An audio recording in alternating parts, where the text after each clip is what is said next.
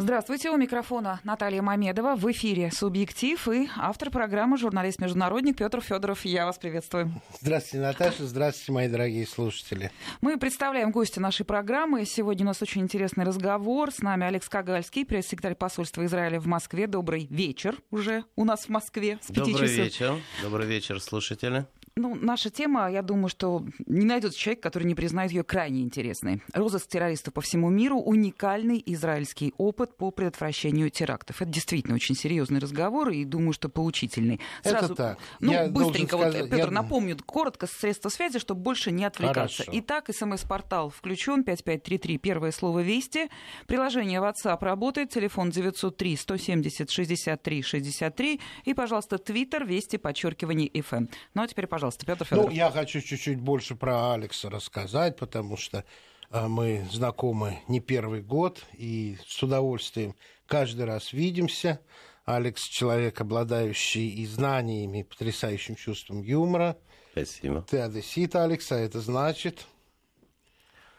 Что, что это не значит? страшны тебе ни горе, ни ну, беда. Ну, конечно же. Все правильно. Вот, и, э, кроме всего прочего, Алекс был на возглавлял пресс-службу израильской полиции, поэтому многое из того, что он знает, рассказать до сих пор не может, но зато то, что может рассказать, будет очень интересно.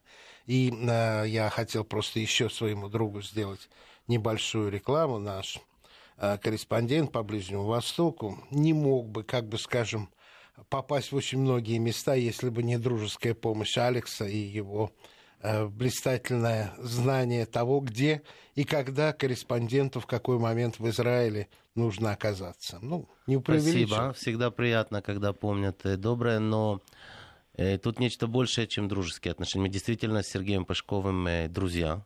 Я так считаю, думаю, что он не будет возражать. И знакомы давно. И, конечно же, все, что касается работы, его миссии э, на Ближнем Востоке, в частности в нашей стране, где можно было подставить плечо, я всегда помогал.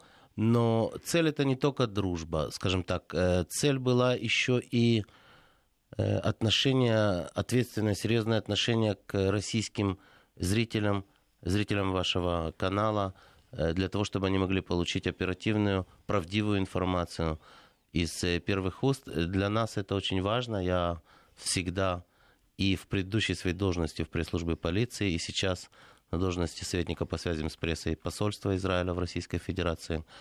Э, вижу в этом главную цель. Главная цель э, моей работы – это то, чтобы в прессе на русском языке была оперативная и проверенная информация. Сегодня мир устроен так, что очень много Лжи. фейков, да. очень много ложной информации. Я знаю, что Э, ты, Петр, тоже за этим внимательно следишь. Я, ча- я часто вижу в социальных сетях твои комментарии, твои примеры того, как э, искажают факты, а иногда и додумывают то, то, чего не было. Иногда по незнанию, а иногда и по злой воле.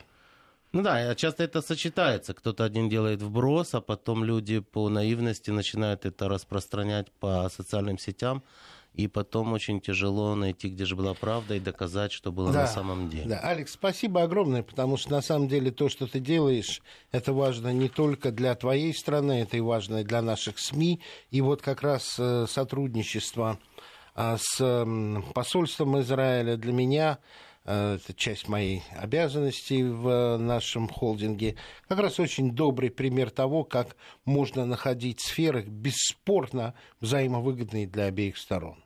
Ну, а сейчас все-таки я хотел бы выразить э, свое сострадание и свою скорбь по поводу тех жертв, которые несет народ Израиля в связи с так называемой холодной интифадой, что не день, то попытки нападения, и некоторые из них описываются точно, некоторые не точно.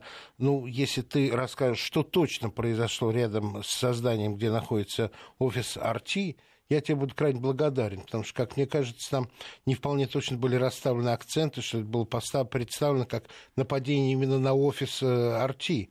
Там было круче. Э, первый заголовок был «Человек с ножом напал на здание, где находится офис Russia Today», и у меня может быть слишком сильное воображение, но я почему-то по заголовку представил, что человек с ножом нападает стену. на стены, да. Ну, то же самое у меня, да. Вот. Но, да, это огромное здание, человек, э, который террорист по всем. И вот здесь хотелось бы определиться, потому что кого мы называем, что мы называем террором и кого мы называем террористом. Вооруженный человек, нападающий на мирных жителей, невооруженных, как правило, с целью причинить им вред, убить, и только за то, что они э, другой веры или другой национальности, э, не с целью там, ограбить или какими-то криминальными целями известными, а именно с целью нанести вред жизни и здоровью только на почве того, что они отличаются и посеять, от него. И посеять ужас в обществе. И тем это самым тоже посеять, панику, страх, посеять панику. страх. Ну, конечно, это террор. Это террор. И смы- смысл нападения абсолютно террористический. Это не завладеть э, драгоценностями, что, что тоже отвратительно. Это не отомстить за э, какое-то свое оскорбление, я не знаю какое. Это именно террористическая цель, как террористы в свое время в Российской империи нападали на царских чиновников и с пистолетами, и с кинжалами, но при этом они сами себя откровенно называли террористами и гордились своим названием. Сейчас этим названием, самоназванием мало гордятся, люди пытаются представить себя борцами за свободу, и работая 8 лет на, на Евроньюсе, я много сталкивался с тем, что абсолютно использующие террористические методы люди, тем не менее назывались борцами за независимость, борцами за свободу, боевиками в худшем случае.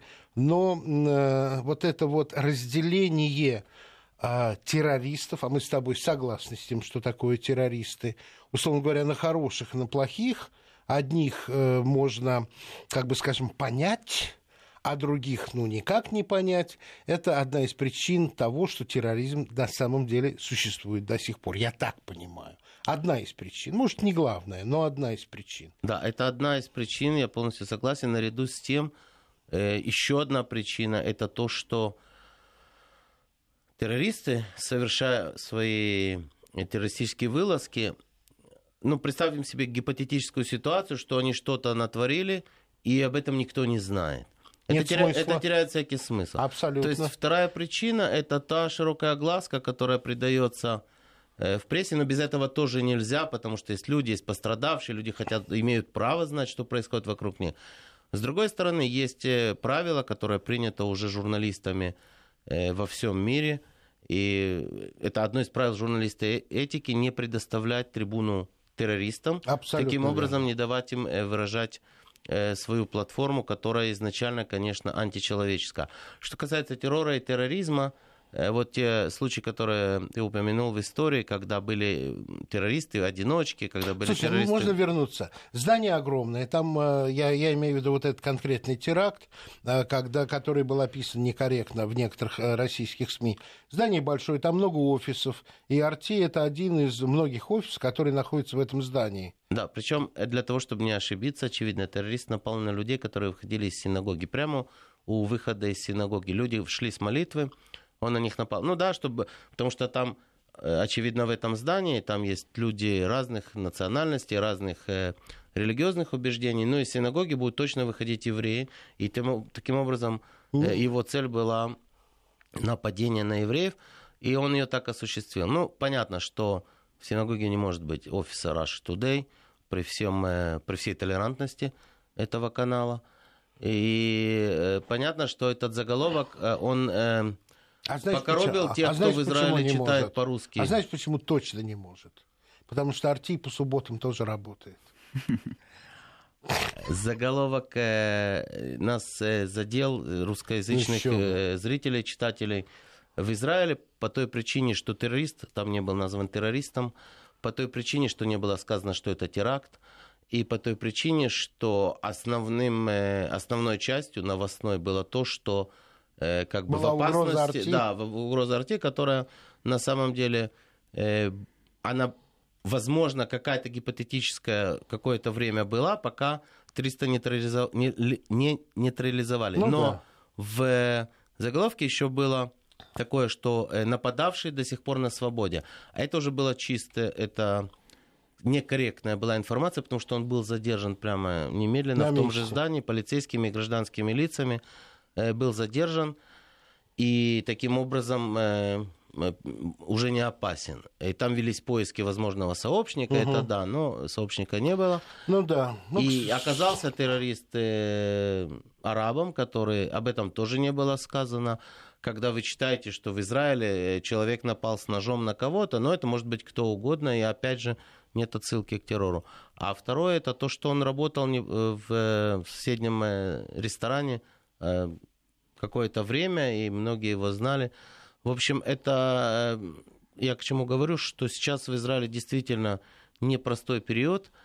Э, Нельзя сказать еще, что это интифада. Интифада, мы уже две их пережили. Это Да. такое массовое... Нет, я, я, я сказал так называемое. Холодное, да. Да. Холодное имеется в виду, тут Холодное два оружие, смысла. И да. Холодное оружие и не... Еще не, до- не фаза. дошло да, до такого Ну дай бог, чтобы не до доходило. таких масштабов и наверняка не дойдет. Все это плоды пропаганды, подстригательства, которое идет в СМИ на арабском языке, СМИ, которые э, подвластны палестинской автономии, идет по прямому указанию руководителя палестинской автономии Абу Мазена, Э, и он сам занимается подстрекательством в своих речах по э, телевидению, по радио. Это все попытки уйти от переговоров о мире, о создании э, своего государства, от переговоров с Израилем. Мы говорим о том, и мы уже это неоднократно говорили, повторяем, что путь к мирному сосуществованию двух государств, а мы говорим, что мы за то, чтобы были два государства для двух народов на этой земле, и их э, путь к их созданию и мирному сосуществованию с Израилем лежит только через прямые переговоры, путем взаимных компромиссов можно достичь того, той ситуации, которая устроила бы обе стороны. Но пока э, мы никак не можем добиться такой готовности со второй стороны. Предпринимаются сейчас, еще секунду, Я слушаю. шаги любые для того, чтобы обойти момент переговоров, для того, э, чтобы обойти возможность напрямую договориться с Израилем. Попытки признания во всех международных организациях палестинской автономии. Я напомню, она, палестинская автономия, на сегодняшний день еще нет палестинского государства. Э, Их принимают э, там, членом э, наблюдательным в той или иной комиссии в тех или иных организациях. Они пытаются лоббировать, вот сейчас последняя это маркировка товаров, произведенных на территории Иудеи и Самарии. Вы слушаетесь название Иудея и Самария. Отличается, да, от названия Западный берег реки Иордан. Хотя это так обозначаются одни и те же территории. Просто Иудея и Самария это древние названия. Конечно, там э, 2000 лет назад Алекс, жили иудеи. Я тебе должен сказать, ты очень хороший дипломат. Ты четко и ясно довел позицию Израиля. И я не в смысле того, что у меня есть хотя бы какие-то сомнения в том, что ты ее ясно и абсолютно адекватно изложил. Я к тому, что вот эта часть разговора, как правило, требует того, чтобы э, была выслушана и другая сторона. Безусловно, Вот, это но у одно нас, у нас с тобой нет сегодня второй стороны, поэтому не опровергая ни в коей мере все, что ты сказал, не ставя это под сомнение, и мы выслушали, и я просил бы наш разговор сегодня все-таки повести в сторону э, конкретных борьбы с терроризмом, потому что, еще раз хочу сказать, без второй стороны обязательно нужно каким-то образом делать э, не противовес, а и не контраргумент, а класть на другую сторону весов хотя бы какое-то объяснение, почему все не случается и не развивается в хорошем направлении. На себя брать эту роль я не хочу, потому что я не представляю палестинский народ, я российский журналист, и поэтому я нахожусь в очень э, решительной позиции нам не то чтобы забыть и отложить, а то чтобы говорить о том, о чем мы с тобой можем э, судить без присутствия третьих лиц.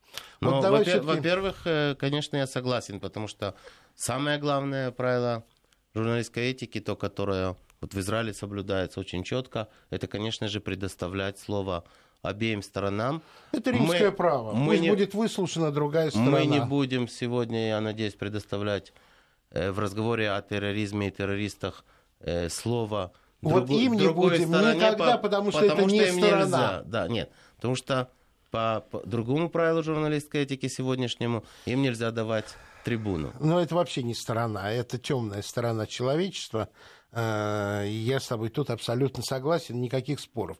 Давай вернемся вот к той самой знаменитой истории, когда на протяжении долгих лет, некоторые говорят чуть ли не двух десятилетий, израильские спецслужбы преследовали э, виновных и убийц олимпийской команды в Мюнхене в 1968 году. В 1972 В 1972-м, прости, ради бога, конечно, 72 Сентябрь. Выскочила. Действительно 20 лет шло преследование, или это ошибка? Вся информация, которая имеется и у меня, и у тебя, она информация из зарубежных источников. И ну, даже, фильм даже был. сняты фильм фильмы были об этом, да. И м, была легенда, что такое задание дала премьер-министра тогдашний Голда, Голда Мейер. Да. И я не могу это подтвердить документально, не могу подтвердить это однозначно, потому что моя информация тоже основывается на зарубежных источниках. Версия такая существует. Э, по факту многие из террористов действительно окончили земной путь, те, которые э, принимали участие в подготовке и в осуществлении этой акции. Но... Этого преступления. Да, теракт, теракта, да, да, этого преступления, конечно. Но Тут еще важно заметить, что вот на мой взгляд, э, вот эта э, трагедия в 1972 году в Мюнхене, она вообще разделила э, в каком-то смысле мировую историю на до и после. Почему? Потому что террористы оказались лучше подготовлены, чем полиция, полиция чем те, кто должны были с ними бороться. И тогда, после этой трагедии, во многих странах мира были созданы специальные подразделения – по борьбе с террором, с террористами, с э, специальной подготовкой, с э, другим э, вооружением, оборудованием и так далее. Целая стратегия и тактика борьбы с террором Прости, была выработана. Можно, Сейчас можно я как да, пример хорошо. приведу. Известный израильский Ямам, который относится к полиции, в которой я служил, он был создан после этого события. И насколько мне известно, возможно, это не точно, но это, во всяком случае, основано на том, что я прочитал в интернете. Группа «Альфа» тоже была создана после э, событий в Мюнхене.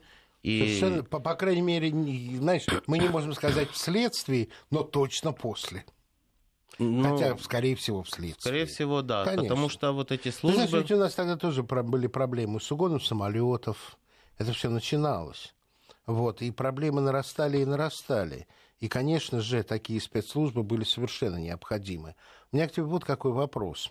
А, получается так, что в официальной истории израильских спецслужб а, розыск и уничтожение виновных в теракте в Мюнхене в 1972 году во время Олимпийских игр официально не прописано. Ну, вы же знаете, что... Не, подожди, ну, прямой вопрос, Алекс, скажи, пожалуйста, потому что я тебя понял так, что вообще русские люди, как это понимает российская аудитория, что, что израильские спецслужбы просто гордятся тем, как они гнали и уничтожали всех виновных в гибели израильских спортсменов. То, что ты сейчас говоришь, э, мне, как бы скажем, представляет... Наоборот, представляет более гуманистическую картину, что э, это ну, условно говоря, надо было сделать, но гордиться убийством все равно не стоит. Или я не прав? Ну, как ты понимаешь это?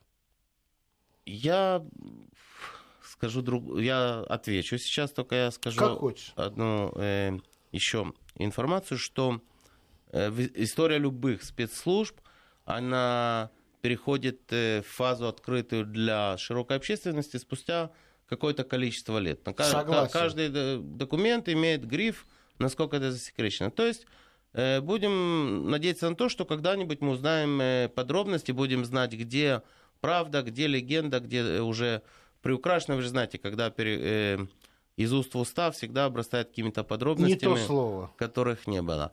Но э, то, что ты сказал, ну, конечно, имеет э, очень важную человеческую ценность, потому что это то, почему, например, одна из причин, как я считаю, почему вот у нас нет смертной казни. Хотя у нас очень большая часть общества требует ее сейчас вести для террористов. У нас тоже. И пользуется поддержкой.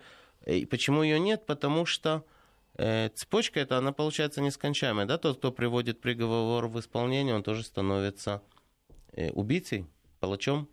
И тогда он тоже нарушает э, э, одну из заповедей. И это дилемма, которая стоит всегда перед... Э, Э, правоохранительными органами, перед теми... Еще одна опасность. Ну, давайте, вот мы здесь с вами дошли до некого рубежа, когда мы должны прерваться. Давайте. Вот у нас в программе, в программе «Субъектив» наш гость сегодня Алекс Кагальский, пресс-секретарь посольства Израиля Советник в Москве. По СМИ, не понижайте да. в ранге. Я прошу прощения, мы вернемся после перерыва. Ну вот мы вернулись мы здесь, мы снова здесь, в эфир, да. да, вот так у нас сегодня получается. А, напомню, у нас в студии, естественно, Петр Федоров, автор программы «Субъектив», здесь, и ее основной здесь. ведущий, да, и наш гость сегодня Алекс Кагальский, советник по СМИ посольства Израиля в Москве. Ну давайте вот... Да, Пётр... давайте, давайте. Значит, что я хочу? Мы, мы закончили разговор о том, что далеко не все действия спецслужб Израиля преданы огласке и, я бы сказал, разрекламированы. Думаю, что это мировая практика, потому что передо мной 20 страниц, а, которые перечисляют теракты в России, в нашей с вами стране, с 2000 по 2015 год. И если я не ошибаюсь, я внимательно прочел все, практически все организаторы, вдохновители и исполнители терактов уничтожены. А в розыске находится 2-3, от силы 4 человека. Я их просто не считал. Но ну, фамилии названные, люди определены. Те, кто в розыске, да. да. Но при этом, Наташа, согласитесь, это не э, широко известная информация. Потому что, в принципе, если среднего э, нашего слушателя спросить, то впечатление будет такое, что ненаказанными остаются организаторы теракта. Нет в массе своей, в подавляющей, наказаны. Не кто-то сидит в тюрьме пожизненно, кто-то с огромным сроком, кто-то просто уничтожен. Это тоже есть. Поэтому у меня вопрос-то вот в чем заключается. Он скорее касается средств массовой информации. А правильно ли мы делаем, что не рассказываем об успехах спецслужб? А вот давайте сейчас остановимся. Вопрос, что называется, скажу, мы закрепили почему. здесь в прямом Потому эфире. что если бы это было бы широко известно, широчайшим образом известно, может быть, это потенциальных террористов остановило бы, что возмездие неминуемо. Сейчас новости, и вот ответ на этот вопрос станет продолжением программы. Вот уже наши слушатели отвечают на ваш вопрос, который только что вы задали. Так. Нужно ли говорить о э, террористах, да. о том, как с ними борются и каким способом их достают спецслужбы? Нужно. И еще люди пишут, не только нужно рассказывать, но и фото показывать. Но это мнение рядового человека, нашего обычного слушателя. Здесь, конечно, я думаю, у спецслужб другое мнение. Наташа, мы к нему относимся с уважением к этому. Но сейчас мы с Алексом договорились немножечко приоткрыть завесу, потому что есть что-то общее в нашей деятельности, в деятельности наших спецслужб.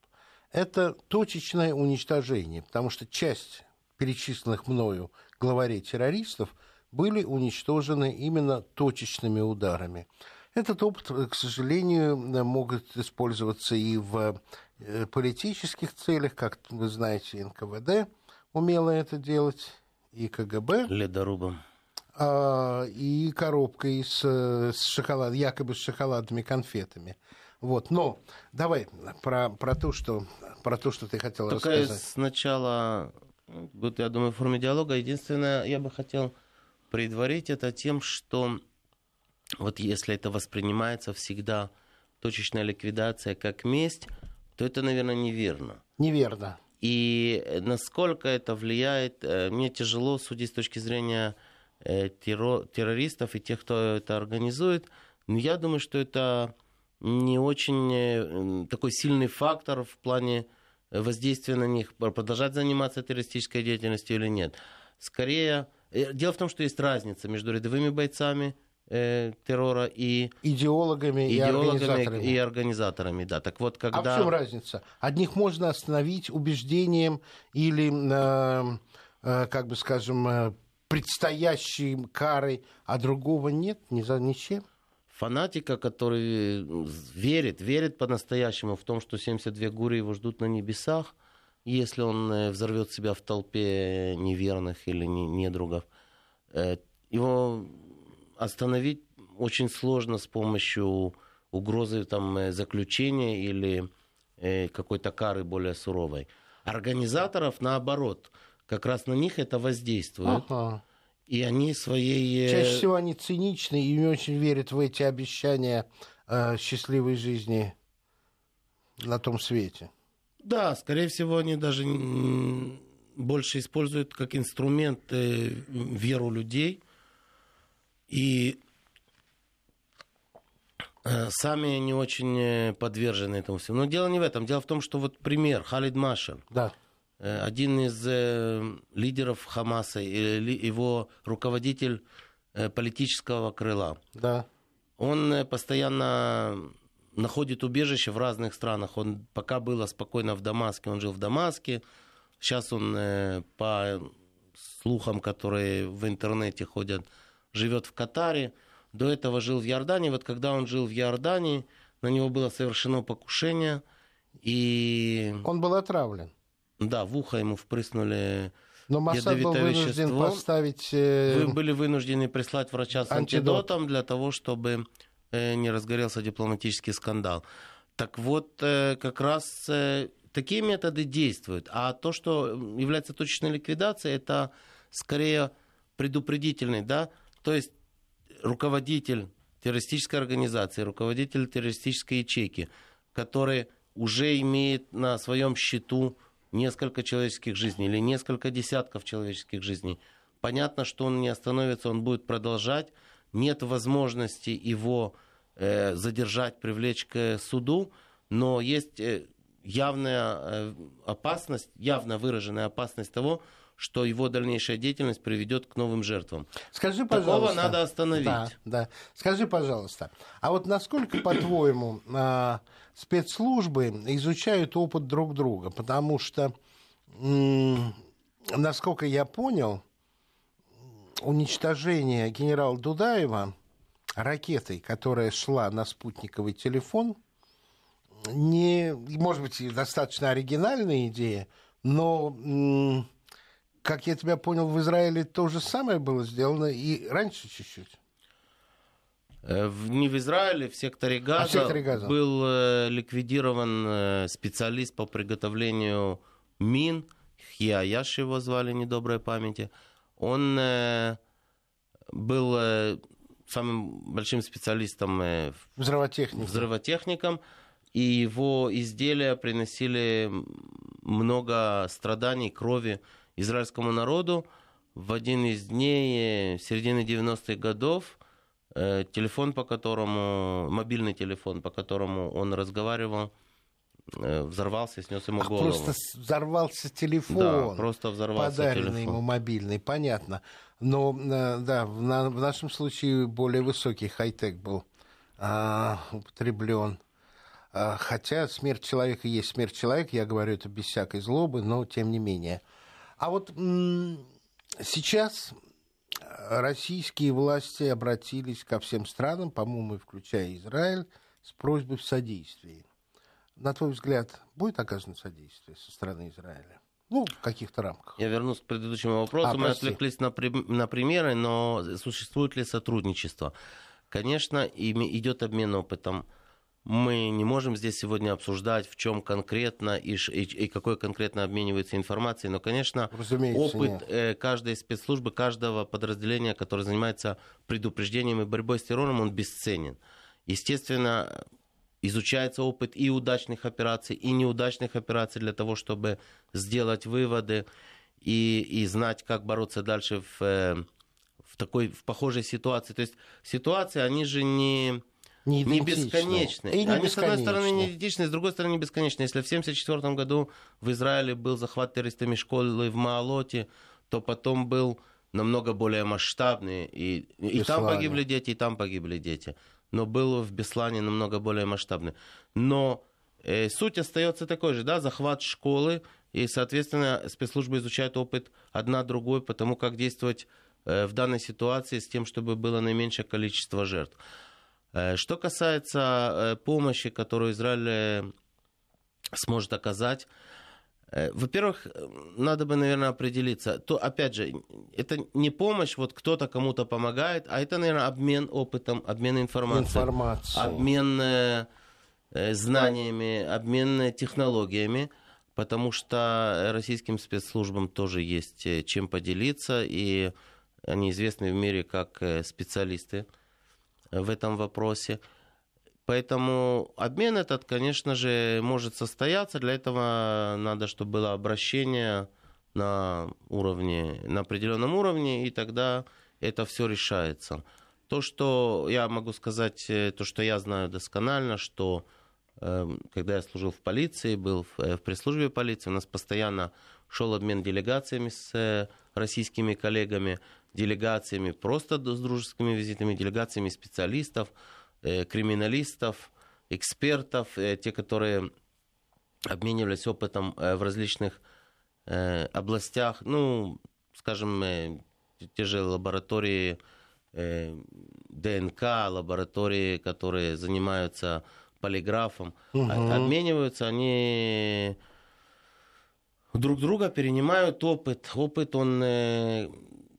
Все, все эти науки, они эмпирические, поэтому опыт, он бесценен. Да? Когда где-то нарабатывается опыт, для другой стороны он может быть очень важным, потому что у нее есть другой опыт. И вот этот обмен обогащает обе стороны. Конечно, э, будет э, запрос, будет и сотрудничество, в этом нет сомнений. Израиль всегда на стороне тех, кто борется с террором. Это очень важно. Что у нас по времени, Наташа? Есть ну, ли у нас, да, вопрос, да. на который Алекс еще успеет ответить? А вот есть такой вопрос, который не заставит делиться секретной информацией. А, наш слушатель Казбек из Владикавказа спрашивает, а право ношения короткоствольного оружия а, в Израиле ухудшило криминогенную ситуацию в стране или нет? Прав ли, во-первых, наш слушатель, что можно носить короткоствольное огнестрельное оружие в Израиле? Я бы ситуацию с терроризмом не назвал криминогенной. Нет, не, человек говорит, что с одной стороны оправдано, да, право Хорошо. носить оружие, а с другой стороны, а как же криминал обычный, не терять? Право носить оружие, оно лицензированное право. Не автоматически каждый гражданин Израиля имеет право носить с собой огнестрельное оружие. Есть определенные условия, которым он должен отвечать, он должен подать прошение, получить лицензию, и тогда э, имеет право приобрести оружие. Это обусловлено тем, что он каждый год должен проходить тренинг, сдавать экзамен и так далее. Но суть вопроса не в этом, насколько я понимаю. Суть вопроса в другом. Я его попытаюсь по-своему сформулировать. Насколько массовое владение огнестрельным оружием влияет на криминогенную обстановку. Из израильского опыта можно сказать, что оно ее не ухудшает. Насколько оно ее э, улучшает, скажем так, э, тяжело сказать. Это будет очень такие, это теоретические построения. Но прямым языком говоря уже как полицейский, да, те, кто пользуется оружием, Э, для того, чтобы совершать преступление, это оружие у них без лицензии.